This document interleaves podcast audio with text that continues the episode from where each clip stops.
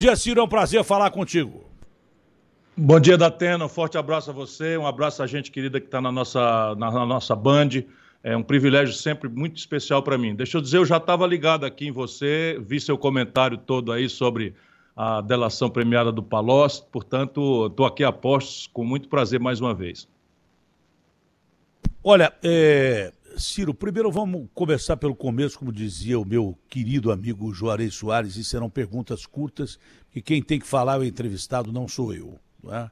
É, vamos começar pela pesquisa divulgada ontem é, por todo mundo aí. O que, que, você achou dessa pesquisa e da pesquisa Datafolha, que ele coloca muito bem é, nos cenários aí? Eu não sei porquê. Primeiro que eu não vou dar de Bolsonaro aqui, porque todo mundo que não sai como pensou que sairia da pesquisa. Pô, essa pesquisa aí, pô, tá contaminada, pô, isso aí não, não acredito em pesquisa, pesquisa não elege ninguém, o caramba e tal. Mas é o seguinte, todo mundo que não vai bem como acha que deve ir bem na pesquisa, é, o cara reclama, né? Mas aí eu perguntei para um cara assim: olha, o cara me colocou só no quarto cenário. Aí o cara me explicou assim: não, então ele te ferrou, porque você tem uns três, quatro pontos a mais, no mínimo cinco, porque até chegar no quarto cenário tem três outros e tal. Aí o cara fez a pesquisa e me colocou no quarto cenário também. É. Mas eu não fui descortês e nem liguei para ele e falei assim: por que, que você também me colocou no quarto cenário? Você falou que o cara me ferrou. E eu devo ser um péssimo ator, porque eu nunca apareço no primeiro cenário. Nessa outra eu apareci no segundo cenário de novo. Eu devo ser um péssimo ator. É, não é que eu esteja reclamando da pesquisa, só queria saber por que, que eles nunca me põem no primeiro cenário. Não sei. Só pesquisa que o seu partido con contrata, aí eu apareço no cenário um, dois, três, quatro, cinco, seis, sete, mas eu nunca apareço no primeiro cenário. Mas mesmo no segundo cenário, eu estou na frente do Dória. Mesmo no, no segundo cenário é, do Dória, do Mandetta, do Pacheco. Os caras estão fundindo o partido e querem que eu seja vice do Mandetta, do, do Pacheco. Eu já estou dizendo que eu não vou ser. Não ser. Eu estou me auto-entrevistando aqui. Mas, ô Ciro, primeiro, o que, que você achou dessas pesquisas aí? Na primeira você saiu muito bem. Olha, Datena, eu gosto muito de você por mil razões, mas assim, você também vai no ponto. O que nós temos que olhar as pesquisas é com essa leveza e esse bom humor. Por quê? Porque pesquisa, a gente não briga com ela. Pesquisa é retrato e a vida é filme. Isso é muito simples de entender. A pesquisa é retrato e a vida é filme. E é. quando é que uma pesquisa é, é, e quando é que uma pesquisa é realmente científica? É quando o universo pesquisado é homogêneo. É aquela história da sopa. Se você faz uma sopa com macarrão, batata, manteiga, é, enfim, verdura, etc., e deixa ela de noite no fogão, aquilo vai, o peso das coisas vai mudando, então fica a gordura em cima, o macarrão no meio, a, a, a carne desce lá para baixo e tal. Se você chegar na sopa de manhã e tirar uma colherinha em cima, vai tirar só gordura, mas não é representante da, da sopa. Por quê? porque você tem que mexer a sopa. Toda dona de casa sabe que para experimentar se a sopa está boa, está bem salgada ou não, tem que mexer a sopa. Na estatística a gente chama fazer que o universo pesquisado seja homogêneo, de maneira que uma colherinha pequena, duas mil pessoas em 210 milhões de pessoas, pode ser representativa da sopa mesmo. Então, mal comparando, é isso. Nesse momento, você conhece o povo com grande sensibilidade, por isso que o povo lhe dá tanto carinho, tanto sucesso merecido. Não é? O nosso povo está vivendo uma vida duríssima, dificílima. Né? 63 mil, milhões e 700 mil pessoas humilhadas no SPC, quase 15 milhões de desempregados, 6 milhões de pessoas desistindo de procurar emprego, dá 21 milhões, 40% da força de trabalho vivendo de forma precária, sem nenhuma proteção de nada né, um, um, um, um, motoqueiro de aplicativo quebra a corrente da moto, bota para consertar, fica dois dias sem, sem comer, sem, sem renda. Né? Enfim, é, isso é a vida do povo brasileiro. Aí chega um, chega um pesquisador para falar em política, o cara não manda para aquela parte porque é educado, nosso povo é delicado. Mas tudo bem, meu irmão, fala aí, é dois minutos. E aí dá a resposta. Então a tendência nesse momento é revelar o retrato que revela muito mais notoriedade, conhecimento, do que propriamente o camarada parou para pensar, para comparar, que só vai acontecer lá para abril, quando terminar o prazo de filiação, e julho do ano que vem, quando terminar as convenções, que os candidatos realmente serão esclarecidos e os posicionamentos. E aí o seguinte, eu olho isso com essa tranquilidade. Claro que é o retrato do momento deve ser esse. O, o Bolsonaro está na mídia todo dia falando bobagem, dizendo bocula, mas está todo dia na mídia, lembrando ao povo que é presidente da República e a reeleição é um mandato de oito anos com plebiscito no meio. Parece que é o derrotado da estação. Vamos ver se isso confirma. O Lula né, é um cara que foi presidente da República, está nas eleições desde 89. Mas quando o povo começar a se lembrar, ou ser lembrado, como vai acontecer, de que é o Lula que produziu essa crise econômica, de que o Lula levou a corrupção para o centro do modelo de poder no Brasil, que a desindustrialização que está acontecendo no Brasil inteiro, mas o centro da tragédia é em São Paulo, esse eixo da Dutra, né? o, o ABC paulista. 30 mil indústrias fecharam da, do desastre econômico que o, que o Lula produziu no Brasil, além da corrupção generalizada que você lembrou aí. O Palocci devolveu 100 milhões confessando que foi roubado com conhecimento do Lula. A delação do Palocci é uma vergonha. Quando tudo isso vier à tona, será que esse retrato vai virar o filme que nós estamos aí? Duvido. Eu conheço a sabedoria do povo brasileiro. Olha, é, é, todas as pesquisas científicas, né, maioria científicas, outras não são confiáveis, é, mas eu confio em pesquisa que, de pesquisador decente e honesto, e há. E você tem que ter uma base científica para fazer uma campanha política. Senão você não contratava marqueteiros, senão você é, não tinha noção daquilo que você eh, tem o seu real tamanho. É uma questão de inteligência. Não adianta você ficar brigando com, com os números. E dos números que é, aparecem aí, não é, eu não devia nem te entrevistar se eu fosse realmente um cara inteligente, porque você é, estaria exatamente na contramão é, de eu estar tá te dando espaço aqui, porque você é candidato a presidente, eu também sou. Eu só não entendo que nessa sopa que você falou, é a única coisa que eu, que eu gostaria de ver. Que eu sou lá, o, vamos dizer que eu sou o pepino. Né? Mas o pepino tinha que estar tá na sopa, em todas as sopas que são feitas. Tudo, quanto é mistura, claro. tinha que estar tá lá o pepino. Porque eu sou um candidato lançado pelo meu partido. O Dória não é. O Dória, por exemplo, não é ainda. Ele tem que ganhar a convenção. Ele tem que passar pelo Rodrigo Leite. Ele aparece em todos os cenários de todas as pesquisas. Eu não. Eu só apareço do quarto e dessa vez apareci do segundo. Não estou reclamando do resultado da, da, pesquisa. Eu acho que eu, como pepino, devia estar no primeiro cenário também. Por que, que o, sei lá, o Dória está no primeiro cenário, nem candidato é, pré-candidato, ele é pré-candidato a pré-candidato, nem ele não é pré-candidato ainda. Eu já sou lançado pelo PSL. Queria perguntar aqui, eu como pepino, por que, que eu não apareci na primeira receita da sopa, eu só apareço na quarta, quinta receita da sopa? Eu queria perguntar, porque o partido que eu, que, que eu tô é um dos maiores partidos do Brasil, que é o que tem mais fundo eleitoral, quero que se exploda também, que eu por mim faço campanha com telefone celular. Mas eu, como pepino, devia estar em todas as misturas da sopa, e não tô. Né? Queria ver nos outros cenários se eu seria um melhor ator. Agora, falando bem claro aqui mesmo, da terceira via, eu sei que está despontando melhor que todo mundo. Até agora, você que está despontando melhor que todo mundo. Mas não lhe parece que há interesses muito maior é, do que dizia o Shakespeare, existe entre o céu e a terra, imagina nossa van filosofia, que estão querendo matar a possibilidade da terceira via e aumentar essa polarização entre o Bolsonaro e, e o Lula e eu não vejo por que, que os caras estão. Eu não, eu não entendo, não estou querendo. Eu estou querendo saber por que, que eles estão querendo matar uma terceira via num país que vai muito mal, graças muito ao Lula e graças muito ao Bolsonaro. Eu não sei porque querem matar a terceira via, mas me parece que estão querendo matar a terceira via. Ou eu estou enganado? Você está certo. Agora deixa eu lhe dizer, sabe o que todos têm inveja em você é a sua popularidade generosa, independentemente da luta política. E a questão do pepino não estar tá na sopa, meu irmão, pode, não duvide disso, é porque a sua popularidade para se transformar em preferência eleitoral é um passo muito rápido o que é quase impossível para determinadas figuras, para a gente não ficar falando mal de ninguém e tal, nós estamos numa hora de diálogo, de, de, de coisa, mas deixa, deixa eu usar a sua inteligente pergunta, que já tem a semente da resposta, para iluminar o seu ouvinte. Sabe quanto é que custa uma pesquisa da Atena no Brasil, nesse país gigantesco, uma pesquisa? A mais barata Sei, mas fala você. Seis, a mais barata custa 600 mil reais. E uma pesquisa do tamanho da amostra do Datafolha presencial custa 2 milhões de reais. 2 milhões de reais. Quem é que tem dinheiro neste país, sofrido, machucado, né, angustiado, humilhado, como está o nosso povo, para todo mês pagar 5, 6, 7 pesquisas? A soma disso dá 10 milhões de reais por mês. Aí você tem clareza, sabe? Ninguém gasta essa grana se não tiver interesse nisso. Algum interesse, você pode dizer, não, nós estamos tentando antecipar o resultado, é uma curiosidade natural. Ok, vamos botar na conta aí da boa-fé, que certamente existe. Mas, na verdade, quem paga isso é o sistema financeiro.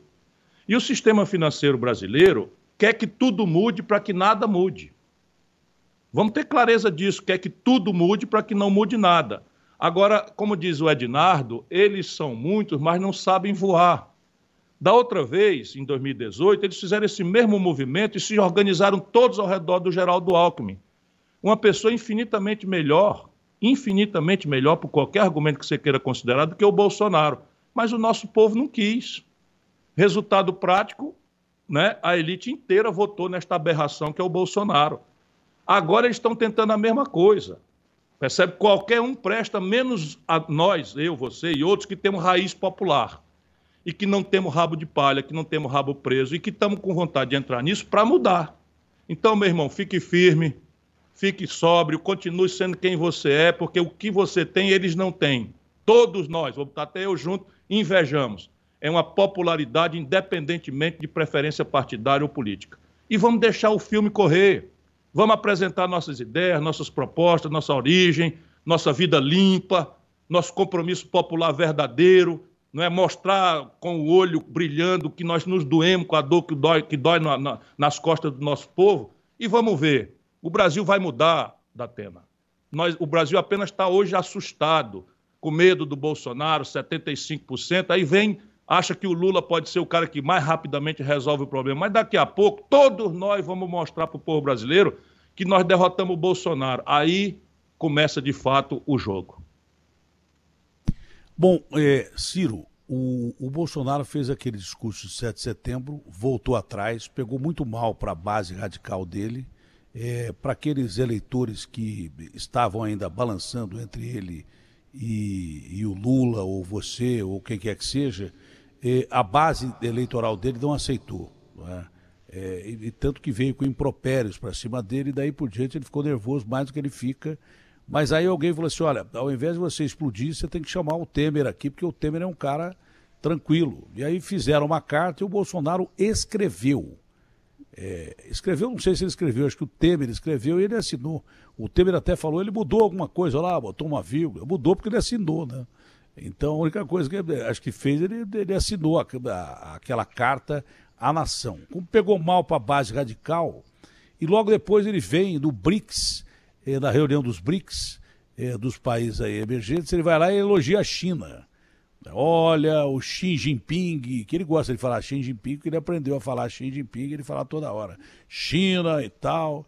E aí é, eu disse, eu acho que o Bolsonaro vai manter o que ele escreveu, porque a palavra falada é uma coisa, palavra escrita e assinada é outra completamente diferente, não é? É? Eu pensei que ele fosse cumprir parte daquilo que ele tinha escrito. Muita gente não acreditava. Ele vem e escolhe o pior lugar do mundo eh, para desdizer aquela carta à nação e rasga a carta à nação, fazendo um discurso completamente fora da curva, num lugar inadequado, um discurso muito mais eleitoral. O que, que ele tinha que falar de prefeito e, e governador? O comunismo, atacou o comunismo, que o Brasil esteve ser perto de comunista, isso se referindo, logicamente, ao Lula e a, e a Dilma, deve ser isso que ele estava se referindo, sei lá o que, que ele estava se referindo. Tem aquela. Tem o, o que eu falei aqui, é, antes dele fazer o discurso, tem aí o que eu falei aqui. Separa o que eu falei antes dele fazer o discurso, porque o discurso atrasou e a gente tinha que encher linguiça. Eu comecei a falar algumas coisas aqui. Eu, eu parecia o pai de Ná, prevendo que o discurso seria um, um, um horror. Mas eu errei, porque foi pior do que eu pensava. Né? Porque, além de tudo, ele colocou o dedo na cara das grandes potências. Nós não temos nem porva, como ele disse uma vez, em relação aos Estados Unidos. É, nós vamos na diplomacia, senão nós vamos na porva. Que porva? A gente não tem porva para brigar com a Venezuela. Não tem porva para brigar com a Argentina, porque um presidente militar não, não rearmou as nossas Forças Armadas, que precisam pelo menos ter potencial de defesa, porque nós estamos sentados em cima das maiores riquezas do mundo, inclusive a maior de todas, que é o povo brasileiro, que precisa ter defesa para o seu território. Mas ele, como militar, fez pouca coisa pelas Forças Armadas. É por isso também que os militares não devem estar fechados com ele coisa nenhuma. Mas olha o que eu falei um pouco antes do discurso do Bolsonaro. Só o comecinho, quer ver? Espelho do, do, do, do, fogo ardente aí, que sei lá qual é a temperatura disso. E onde ela passa, não tem como conter, não tem muro, não tem. E aí, olha, o Bolsonaro vai discursar é, agora vocês na com... ONU. Isso. Sabe o que vai acontecer com o discurso do Bolsonaro na ONU, o Agostinho? É. Ele vai falar cinco minutos hum. e a imprensa mundial vai meter o pau nele o dia inteiro. Porque ninguém vai acreditar no que ele vai falar. É, é a história de sempre. Você quer apostar que ele vai acabar de falar, ninguém vai acreditar em nada do que ele falou ali. Olha. Pronto, o resto é conversa. O resto é, é, é foi mais ou menos o básico. Isso eu falei 10 é, minutos antes, de discursar e eu errei basicamente no tempo que ele ia falar, que ele tinha que falar 5, falou 11 minutos. Para azar do Brasil, ele falou 11 minutos, porque era o pior lugar para ele fazer aquele discurso, que era um discurso fora de hora, é, fora de local e, e falando para o mundo, como se estivesse falando para o Brasil. Não é? E aquilo só piorou essa barreira que é, é por enquanto invisível de um embargo é, econômico é, é, com o Brasil, é uma má vontade com o Brasil, num mundo globalizado, isso é terrível. Eu comparei o embargo americano a Cuba. Cuba é uma ilha né, que isolada pelos Estados Unidos de uma forma canalha ou não, você escolha se foi canalha ou não o embargo americano. Os americanos ficaram pé da vida porque botaram mísseis é, é, com ogivas nucleares, o Khrushchev, que era outro xarope, a 150 quilômetros é, dos Estados Unidos. Os Estados Unidos, oh, o comunismo está chegando. Então nós vamos financiar golpe no Brasil, nós vamos financiar golpe na Argentina e tal, porque senão eles vão tomar estrategicamente a geopolítica, vão tomar as Américas e tal. E aquilo foi em 64, já foi há 300 anos atrás. Não existe isso hoje em geopolítica. Ele, ele elogia a China do BRICS e mete o pau no comunismo na ONU. O nosso principal parceiro é, é comunista, mas a China não é comunista. É assim, por enquanto é assim. É comunista, mas não rasga dinheiro, está ganhando dinheiro para caramba. E, uma série de outros impropérios naquele discurso. Bom, é, como é que se analisa esse discurso em relação ao isolamento que já existe do Brasil, o risco desse isolamento que é invisível se tornar aparente? Você vê que Cuba está parada lá é dos anos 50, apesar de ter médicos, ter uma medicina boa, tem o povo reclamando, morrendo de fome, e está embargada, claro, não tem é, já condição de crescer muito, porque é uma ilha, uma economia muito pequena, produtora de cana e de, e de charuto, e, e acabou. É, é, melhor produzir cana e charuto do que ser é, prostíbulo dos Estados Unidos, como era é, antes da Revolução, mas ficou isolada lá, ficou isolada lá. E a gente corre o risco de virar uma ilha de sermos isolados pelo mercado internacional se a gente quiser brigar com o mundo. Nós não temos potencial para apontar o dedo para a cara de ninguém. Nós estamos precisando é de investimento no mundo do Brasil. Se você não tem potencial nuclear, como aquele baixinho maluco que solta foguete toda hora na, na Coreia do Norte, você tem que ficar na sua e ter uma diplomacia muito boa. A gente não tem uma coisa e nem outra. A gente não tem bomba para soltar nos caras né? Nós temos arrogância, não temos bomba e temos uma péssima diplomacia feita, pelo menos até agora. E, e, podia ser salva a diplomacia, porque o Itamaraty redigiu o discurso que o Bolsonaro rasgou e fez com os filhos dele, e, e com a parte radical, e, esse discurso foi o que foi. Que, que, como é que você analisa esse discurso? E o principal candidato que se opõe ao Bolsonaro demorou demais para falar sobre o discurso do Bolsonaro e, e, e, continua jogando parado, porque acha que vai ganhar as eleições parado, que é o Lula. A reação do Lula deve, deveria ter sido imediata. Não foi. Como é que você analisa o discurso do Bolsonaro e, e as reações no mundo inteiro e aqui no Brasil? Olha, Datena, é a primeira vez na história das Nações Unidas que um genocida ocupa a tribuna da ONU para defender as armas com as quais ele praticou o assassinato em massa do seu próprio povo. Para mim, essa é a, é, é a característica mais chocante, mais grave. Mas algumas outras você já destacou e vale a pena enfatizar. O Bolsonaro parecia que estava falando para o cercadinho, porque mentiu de forma absolutamente desbragada, coisas práticas. Por exemplo, ele diz que o agosto foi o menor agosto em matéria de desmatamento da Amazônia, que é um assunto caríssimo para a comunidade internacional e que já está gerando consequências práticas muito graves contra o Brasil, na medida em que o protecionismo europeu está usando a, a depredação da, do meio ambiente e, e, e, a desmatamento da Amazônia e a ameaça sobre populações tradicionais, indígenas, quilombolas, como uh, razão para restringir importações brasileiras e constranger o comércio exterior brasileiro, ou seja, coisa muito prática derivada. Pois bem, nesse momento, o desmatamento da Amazônia, por dados oficiais do INPE, que eles todos na comunidade internacional têm, é o pior dos últimos 10 anos. Então é uma mentira chocante, grosseira e burra, porque, na verdade, cai no, no, no, nos editoriais dos grandes, dos grandes órgãos de imprensa do mundo como uma expressão de uma mentira que é desmascarada pelas, pelas tecnologias de satélite. Para dentro do Brasil, ele insulta o nosso povo empobrecido com as consequências da crise econômica agravadas pela pandemia e o jeito desastroso com que as coisas foram administradas no Brasil, anunciando que distribuiu 800 dólares, insinuando que as pessoas receberam isso por mês. 800 dólares vezes 5,28, que é a taxa, dá quase 5 mil reais. Todo mundo sabe que isso é uma mentira grosseira, chocante, humilhante para um povo que está passando dificuldades extremas. Quase 120 milhões de brasileiros hoje estão comendo precariamente, menos do que gostariam de comer ou menos do que necessitam comer. 129 milhões de pessoas. E vai mentindo por aí. Depois você chama atenção para uma coisa, é uma tradição diplomática do mundo inteiro que você não leva para os aforamentos internacionais briga interna. Porque nenhuma nação projeta para as outras as suas quesilhas internas, as suas brigas domésticas. Vai o Bolsonaro no plenário das Nações Unidas mentindo, não é? insultar governadores e prefeitos a quem nós devemos a, a, a, a, vamos dizer, a atenuação da tragédia que nós sofremos. Porque se dependesse do Bolsonaro, a, CPI está provando, ele tinha pro, pro, produzido aquela contaminação em massa buscando estupidamente né, a tal imunidade de rebanho, esquecendo que se deixar contaminar em massa, as mortes poderiam ter chegado a 5, 6 milhões de pessoas.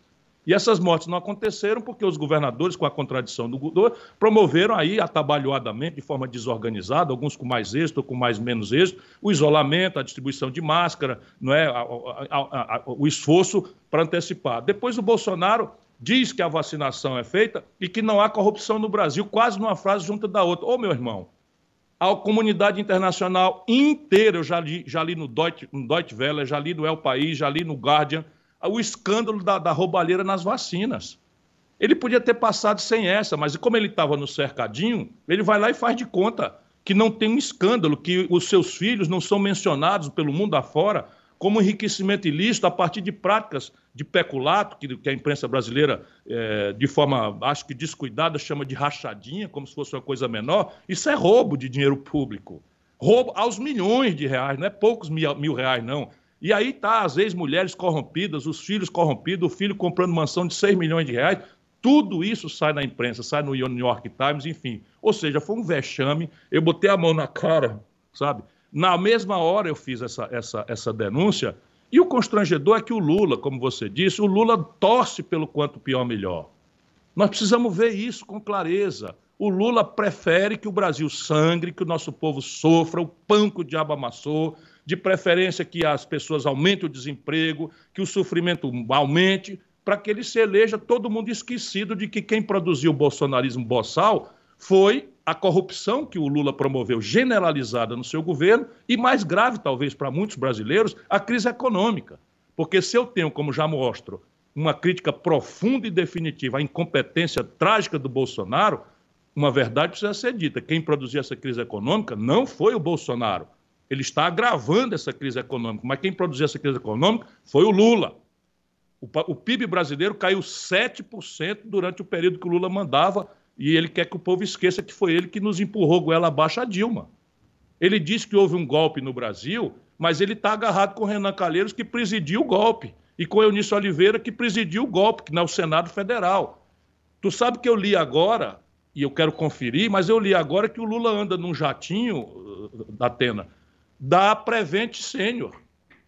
Sabe quem é a Prevent Senior? Essa empresa que está sendo investigada agora de forma escandalosa na CPI, o Lula andando no jatinho da Prevent Senior, ou seja, ele não aprendeu Escondeu nada. Escondeu dados de Covid, escondeu a morte do Dr. Wong. Matou gente, e... matou gente, escamoteou os dados de morte, fraudou laudos de, de, de, de óbito.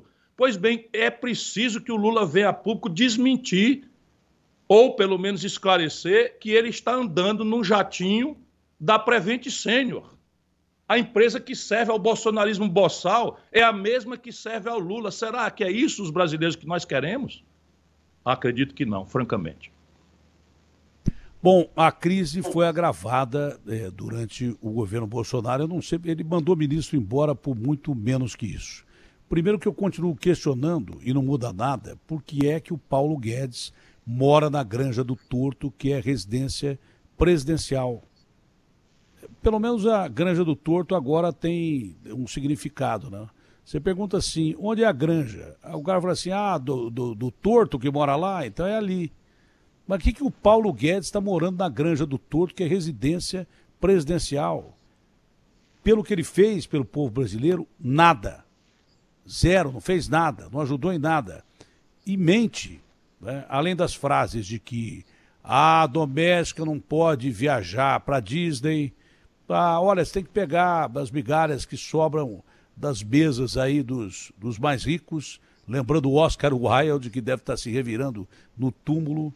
Ah, o que, que tem a aumentar a energia elétrica? Não tem problema nenhum. Para ele, não. Ele não paga energia elétrica na Granja do Torto, não paga comida, não paga nada. Mas a, a, a política econômica hoje, aumento de juros, taxa Selic. Não adianta você ficar aqui dando uma de economista e explicar, você entende muito melhor do que eu isso, é para o povo brasileiro o que, que é aumento de juro ou taxa Selic, o que, que é IOF. IOF e, e, e aumento de juro, para você que está me ouvindo, é menos comida no prato, que já está vazio, é menos emprego, com quase 20 milhões de brasileiros desempregados, é menos condição de você pagar a sua casa própria, porque com juros subindo, todas as contas que você tem, inclusive da casa própria, vão para o espaço, as que você não pagou e que não vai pagar, que vão ficar impagáveis. Então, aumento de juros, IOF, é, é, menos comida no prato, menos combustível, menos condição de você pagar as suas contas, é você viver ainda pior do que você está vivendo. Então, por que é que o nosso ministro continua ministro, no seu ponto de vista, administrando é, é, muito mal a economia brasileira? Olha, Datena, o grande problema é que você está destacando aí as perdas generalizadas para o povo brasileiro. E é fato. Eu falei aqui na desindustrialização, do desmantelo do Lula para cá, 30 mil indústrias fecharam no Brasil, a maior parte em São Paulo, porque a, a sede da crise, o centro da crise é São Paulo, e a saída da crise passa por São Paulo. Sabe, o poder você que você permite, desde... Você me permite uma claro. coisa? Você me permite uma claro. coisa? Porque isso eu claro. falei para o povo. Eu não estou falando para o empresário é, porque o empresário brasileiro, o honesto, que é a maioria, que faz o Brasil ainda a décima potência num desastre econômico, esse, esse é afetado pela falta de investimento quando Paulo Guedes prega é, calote do, dos precatórios. Isso afasta o bom investimento interno e principalmente o investimento externo. Isso afeta o empresário. Ah, mas o empresário é rico. É, mas ele é que te dá trabalho. Como é que você vai sair dessa crise econômica se não tem como crescer. Não dá. Então eu falei dos problemas da sua mesa, no combustível do seu carro, no pagamento que você tem que pagar de contas. E tudo isso vai ficar pior se você estiver desempregado. E se o empresário brasileiro não conseguir sair dessa pendura que está a indústria brasileira e reaquecer a economia. Tem um lado do empresário que também o Paulo Guedes não ajuda em nada. Tá? E só aumenta desemprego. Eu esqueci de dizer isso. Não, mas eu ia te dizer, você é corretíssimo, você está anotando qual é a realidade brasileira, que é, e a gente tem que, que, que, entender as causas disso, mas a pergunta sua é por que, que aí, apesar desse desastre generalizado, por que, que o Paulo Guedes se mantém? E a explicação básica é a seguinte: a Ford, depois de 54, 54 anos no Brasil, foi embora. Sai do ABC Paulista, que é a região de maior desindustrialização. O eixo da, da, da, da Dutra é o grande eixo da desindustrialização. A agroindústria brasileira da região que você conhece, Ribeirão Preto, São José do Rio Preto, esses trechos importantes da agroindústria brasileira, estressados aí pelo protecionismo estrangeiro e, e, e pela importação de, de, de, etanol, por exemplo, com cotas aumentadas pelo Paulo Guedes do, do estrangeiro, a gasolina subindo, o diesel subindo porque eles dolarizaram os preços, é um desastre completo.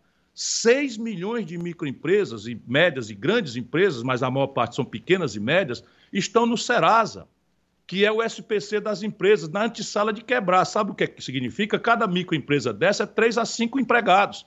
Então tem 30 milhões de empregos com a faca no pescoço de quebra não quebra. Tudo isso é produto da mais desastrada gestão econômica da história brasileira.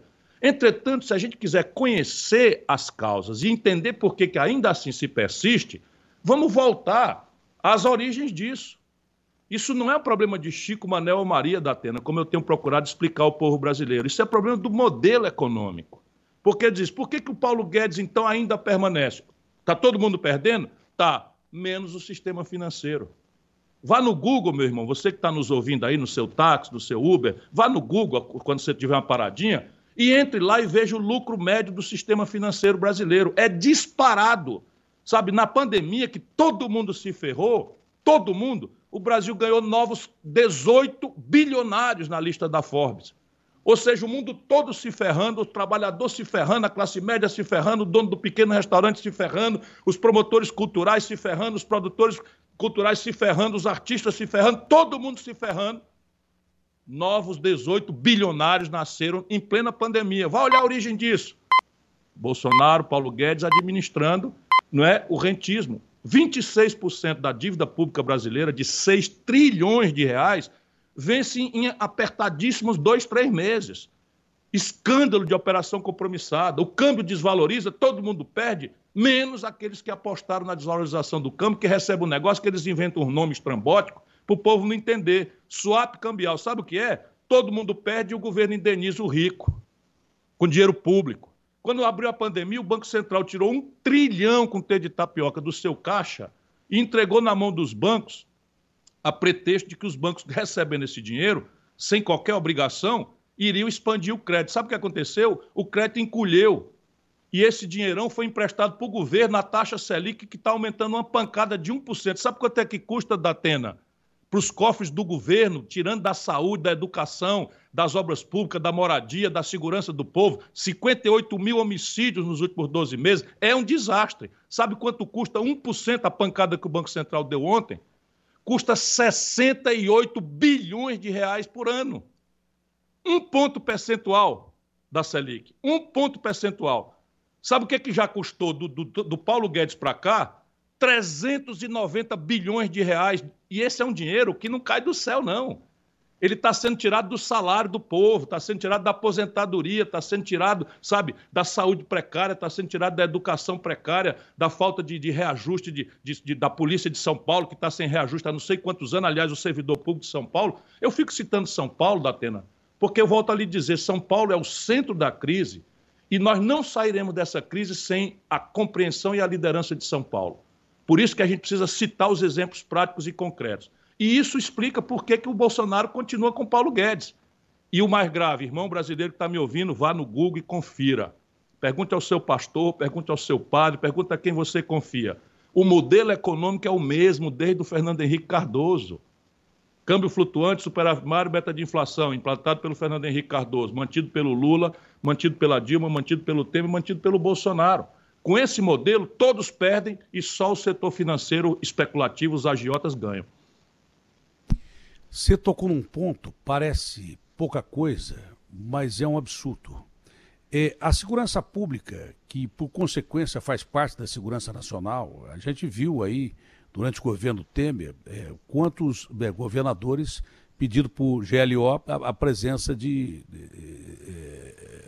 de, de, de de Exército, Marinha e Aeronáutica é, em seus estados. Fora a intervenção que houve no Rio de Janeiro, e só não foi total porque o Temer não tirou do, do, do, do cargo o Pezão, que ia ser preso. Durante aquela intervenção militar, o Temer não quis politizar a coisa e deixou o pezão ladrão lá como governador do Rio de Janeiro. É? Então, é, a segurança pública faz parte da segurança nacional. Tanto que na Constituição brasileira, o único momento em que se prevê intervenção militar além do poder de Estado né, é, nos Estados brasileiros é, é, exatamente quando as forças regulares, que são as polícias, não conseguem dar conta do recado. Aí os governadores vão lá e pedem a presença das Forças Armadas.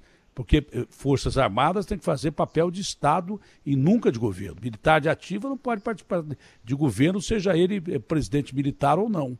Né? Mas a segurança pública, que faz parte da segurança nacional, que ameaça a segurança interna, a segurança pública não é nem prevista na Constituição brasileira. Esse é o grande detalhe. É, policiais, a Polícia de São Paulo é a mais mal paga do Brasil policiais, sejam eles federais menos, mas também é, guardas civis metropolitanos, é? É, policiais civis e militares, são os mais mal pagos de, de todo o planeta. É? E são figuras importantes na questão da segurança. Além deles, a lei, que os nossos parlamentares só derretem em Brasília e, e, e, e, tornam a vítima vítima duas vezes. O cara morre e é vítima de injustiça. Né? E essa semana parece pouco que eu vou falar. Você falou do Banco Central, eu me recordei. O Banco Central se recusa a, por exemplo, tomar as medidas que já deveriam ter, entradas, ter entrado em vigor sobre o PIX. Sabe quantas pessoas morreram por causa é, de golpes de quadrilha do PIX em São Paulo só esse mês? Oito. Quando o CAPES foi é, interrogar lá ou, ou, discutir com o presidente do Banco Central e os seus assessores, é? É, dizendo que precisava mudar essa regra, porque é, eles criaram um negocinho aqui nesse telefone ou no seu computador chamado Pix. Esse Pix, alguém percebeu que pode usar isso para sequestrar, para torturar e para matar, que é o que está acontecendo aqui em São Paulo. Sabe qual a resposta do, do Banco Central? E continua sendo é, ah, o número de crimes é muito pequeno para a gente mudar as regras do PIX e se recusa, por exemplo, a regular em 500 reais o limite que diminuiria ou ajudaria a diminuir esses crimes eh, eh, terríveis que estão acontecendo. O Banco Central é insensível a crimes que ele está sendo cúmplice. O Capês falou: eu vou aplicar 10 milhões de multa para banco. Isso é dinheiro de pinga para banco. Porque o banco vai ganhar eh, trilhões, como ganha sempre. Está faltando energia. O apagão começou na casa do Ciro. Está faltando energia lá. Ó. Apagão já começou na casa do Ciro. Então, quando o Banco Central se recusa a reconhecer que está sendo cúmplice de sequestro, roubo e crime, crime, crime que o cara passa com o carro em cima do sujeito para roubar o celular, crime do cara que atira no cara é, simplesmente para roubar o celular, o Banco Central é insensível a isso tudo. É? Então, o que nós podemos esperar do Banco Central? E é a coisa que mais se discute hoje no Brasil, é esse tal de PIX que as pessoas estão sendo sequestradas, torturadas e mortas, ô Ciro. Bom, Datena, o Banco Central brasileiro, crescentemente, é uma instituição alienada da vida do, da nossa nação. É? Você tem, por exemplo, com clareza que a moeda brasileira, o real, é a que mais se desvalorizou no mundo. Bolsonaro da ONU que o Brasil está cheio de confiança internacional, quando ele tomou posse, o real era 3,70 por dólar. Hoje está em 5,30.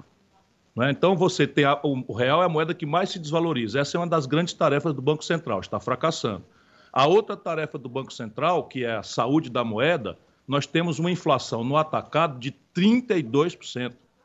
O povo não entende que você anuncia que o IPCA é 8,84% em 12 meses, quando todo mundo que está indo no supermercado ou nas contas básicas, o botijão de gás, a conta da energia elétrica, o preço da gasolina, o preço do óleo diesel, todo mundo está experimentando 30%, 35%. Se você abrir a cesta básica, num país que tem a agricultura e a produção de proteínas maior do mundo, pelo menos rivalizamos aí com os Estados Unidos como maior do mundo, o óleo de, o óleo de soja da dona de casa subiu 80%.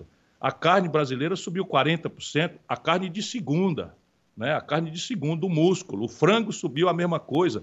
Então, a, a saúde da moeda, que é a outra tarefa, do, quer dizer, a taxa de câmbio, o Banco Central está fracassando. A saúde da moeda, o Banco Central está fracassando. O nível de atividade econômica, o Brasil a partir de um ajuste estatístico, sai de uma queda de 4 para um ajuste ao redor de 5 esse ano, ou seja, estamos empatando aí. Ano que vem, o Banco Central está prometendo que vai ser um ano gelado de recessão econômica, com inflação alta. Por quê? Porque está entendendo errado a raiz dessa inflação. Essa inflação não é uma inflação de demanda, que é aquela que todo mundo sabe o que é. Se muita gente quer e pode comprar uma coisa e tem pouca dessas coisas, o preço sobe. Isso todo mundo entende. Aí isso é, isso é o que os economistas chamam de inflação de demanda. Mais gente podendo e querendo comprar do que a oferta das coisas tem para vender. Então, o preço sobe. É uma espécie de leilão em que o mais rico leva, porque encarece o preço e leva para ele. Não é o caso. Nós estamos com a demanda extremamente deprimida, o consumo das famílias, 63 milhões e 700 mil brasileiros humilhados no SPC. A gente tem que fazer uma política pública para renegociar essas dívidas. Está tudo pronto a ideia, já refletimos sobre isso, eu e você, em outras oportunidades, mas a gente precisa, não é por, por, por fazer gracinha com o povo, não. É porque o consumo das famílias é o que impulsiona a economia. É claro que precisa ser economista, se as famílias podem consumir, o comércio vende mais, contrata mais gente. Se o comércio contrata mais gente e vende mais, encomenda mais da indústria. Se a indústria tem mais encomenda, contrata mais gente e encomenda mais da matéria-prima e a traquitana da economia roda. Só o Paulo Guedes não entende isso. Voltando então ao Banco Central. E o Banco Central está atirando com taxa de juros uma inflação que é de custo, que deriva da política de comércio exterior do Brasil, que não tem mais estoque regulador. Então, repare, o Bolsonaro destruiu, não foi o Bolsonaro, já começa lá atrás com Lula e tal, e com Fernando Henrique, destruíram a estrutura que nós tínhamos de estocagem. O que é que funciona? Quando você tem uma super safra de soja, o governo compra uma parte, guarda, para quando acontecer a entre-safra, um pico de demanda estrangeira, o governo desestoca e vende, mantendo o mercado interno abastecido. Destruíram tudo isso. Destruíram tudo isso, de maneira que o chinês bota preço em dólar, o agronegócio, como é normal, vai vender para o chinês e deixa o mercado brasileiro desabastecido e o nosso povo passando fome. Então é um desastre completo, um desastre completo que tem acontecido no Brasil. E isso é o que nós temos que debater, entender, ajudar o povo a entender e sair Sei. dessas paixões e ódios, né? Pergunta curta, porque sua assessoria falou que você tem voo, então você perde o voo. Eu não quero que você perca voo, coisa nenhuma. É, pergunta curta, é? reforma eleitoral. O que, que você viu da reforma eleitoral? Resposta curta também. Veja, essa mania de mudar a regra da véspera da eleição está errada. Não é? O Brasil devia ter um código eleitoral definitivo, pacificado pelo Congresso Nacional e não pela judicialização da política, que infelizmente o TSE abusa todo dia, mas algumas coisas são completamente estúpidas. Por exemplo, proibir divulgação de pesquisa são os idiotas. Em tempo de internet, né, eu me lembro quando uma vez tentaram fazer isso, para te dar um exemplo prático de como eles tentam fazer coisas interessantes, mas é burrice. Por quê? Proibiu divulgar pesquisa. Aí no dia seguinte, um, um, jornal, enfim, qualquer, um comunicador popular como você, diz assim: olha, eu soube que tinha um prédio lá no centro de São Paulo, que o Ciro estava no 28 andar e o Bolsonaro estava no 22 andar. Todo mundo entende. Né, na véspera da pesquisa, esses jeitos assim. Então, veja, proibição de coligação proporcional. Acho que essa é uma, uma, uma providência importante, porque isso é a reforma política que o povo aspira. Na medida em que você obrigar que cada partido tenha voto para poder ter representação e não ficar na garupa de outros partidos ou da popularidade de, de pessoas como você, que tem muita popularidade, o Brasil vai diminuir de 32 partidos com representação no Congresso para 16, para 15. E na sequência a gente vai aperfeiçoar o processo. Portanto, acho que, que, que, que pesando e medindo, essa providência sem a coligação proporcional é boa sem muita gente poder estar tá fazendo campanha. A pergunta é uma análise política e simples. Você é o cara que mais tem condição de chegar é, é, do, do, do, Bolsonaro, principalmente do Bolsonaro, e depois é, ir para o segundo turno com o Lula. É, rapidamente, como é que você define politicamente o Bolsonaro e como é que você define politicamente o Lula, que é que eles representam para o Brasil? O Lula é a causa do Bolsonaro. E eu digo isso pedindo para as pessoas pensarem. 70% do nosso povo em São Paulo, no Rio, Minas, no Sul, no Centro-Oeste, no Nordeste e no, e no, Norte votaram no Bolsonaro. São nossos irmãos, Datena. São compatriotas de tanto valor quanto nós. 70 de cada 100 brasileiros votaram no Bolsonaro. Por quê? É só a gente lembrar por quê. As pessoas votaram no Bolsonaro porque o Bolsonaro denunciou com grande profissionalismo, mexendo nessas coisas de internet, a roubalheira do Lula e do PT e o desastre econômico que o Lula e o PT produziram. É simples assim, se eu estiver falando a verdade, que Deus ilumine a minha palavra para que ela chegue ao coração de todos. E o Bolsonaro é uma grande mentira, porque o Bolsonaro que denunciou corrupção se revela um grande corrupto. O Bolsonaro que prometeu racionalizar a economia está aprofundando o drama econômico brasileiro. Portanto, agora nós precisamos propor ao povo brasileiro: será, meu irmão, minha irmã, de São Paulo e de todo o Brasil, que a solução para o desastre do Bolsonaro é voltar ao passado de quem praticou as contradições morais e econômicas que produziram o Bolsonaro, como o Lula está querendo que a gente esqueça tudo que ele fez de, de responsabilidade, eu juro para você que tenho segurança que o povo brasileiro vai estar tá noutra. Última pergunta: o Bolsonaro, com aquela carta do Temer do 7 de setembro, tinha meio que dado uma esperança que ele iria se conter e que a gente iria é, chegar às eleições tranquilamente. Ele rasgou isso na ONU. Como é que fica o processo eleitoral daqui para frente? E como é que fica o Brasil daqui para frente? Porque a, a perspectiva é que ele volte mais agressivo depois da quarentena lá nos Estados Unidos. Datena, o Bolsonaro é um 71. É um estelionatário, um mentiroso, depravado. E o Bolsonaro é o pior dos traidores, porque ele deixou seus soldados feridos no campo da batalha e fugiu vergonhosamente no maior rendição mais vergonhosa que eu já vi na minha vida.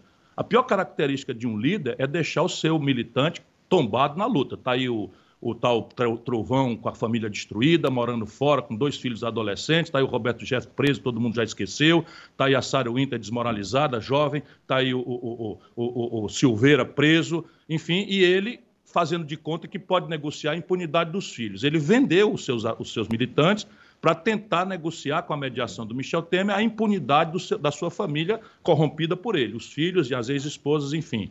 Agora, ele tem uma natureza do escorpião. Ele não vai trair a sua natureza. Na medida em que uma pesquisa depois da outra mostra que, pelo caminho da democracia, do voto, ele será derrotado por todos nós, ele vai tentar melar o jogo. Ele vai tentar o golpe, ele vai tentar a violência, ele vai tentar a anarquia, porque o chefe da baderna, o líder do caos social e econômico no Brasil chama-se Jair Messias Bolsonaro. E nós temos que puni-lo pelos crimes que ele cometeu, por isso eu estou na luta pelo impeachment. Dia 2 eu vou estar, se, se Deus quiser, vou me esforçar, vou estar no Rio e em São Paulo. Não me importa quem esteja ali, nós precisamos unir todos os democratas brasileiros para punir os crimes de responsabilidade de Bolsonaro e proteger no a nossa democracia, que está ameaçada pela escalada golpista, fascínora e violenta do Bolsonaro. Bom voo, Ciro. Obrigado pela um entrevista. Um abraço, meu querido amigo. Siga firme na luta, dê pesquisa retrato do momento. Vamos ver esse filme que vai ser bonito. Abraço grande. Fica com Deus. Abraço grande.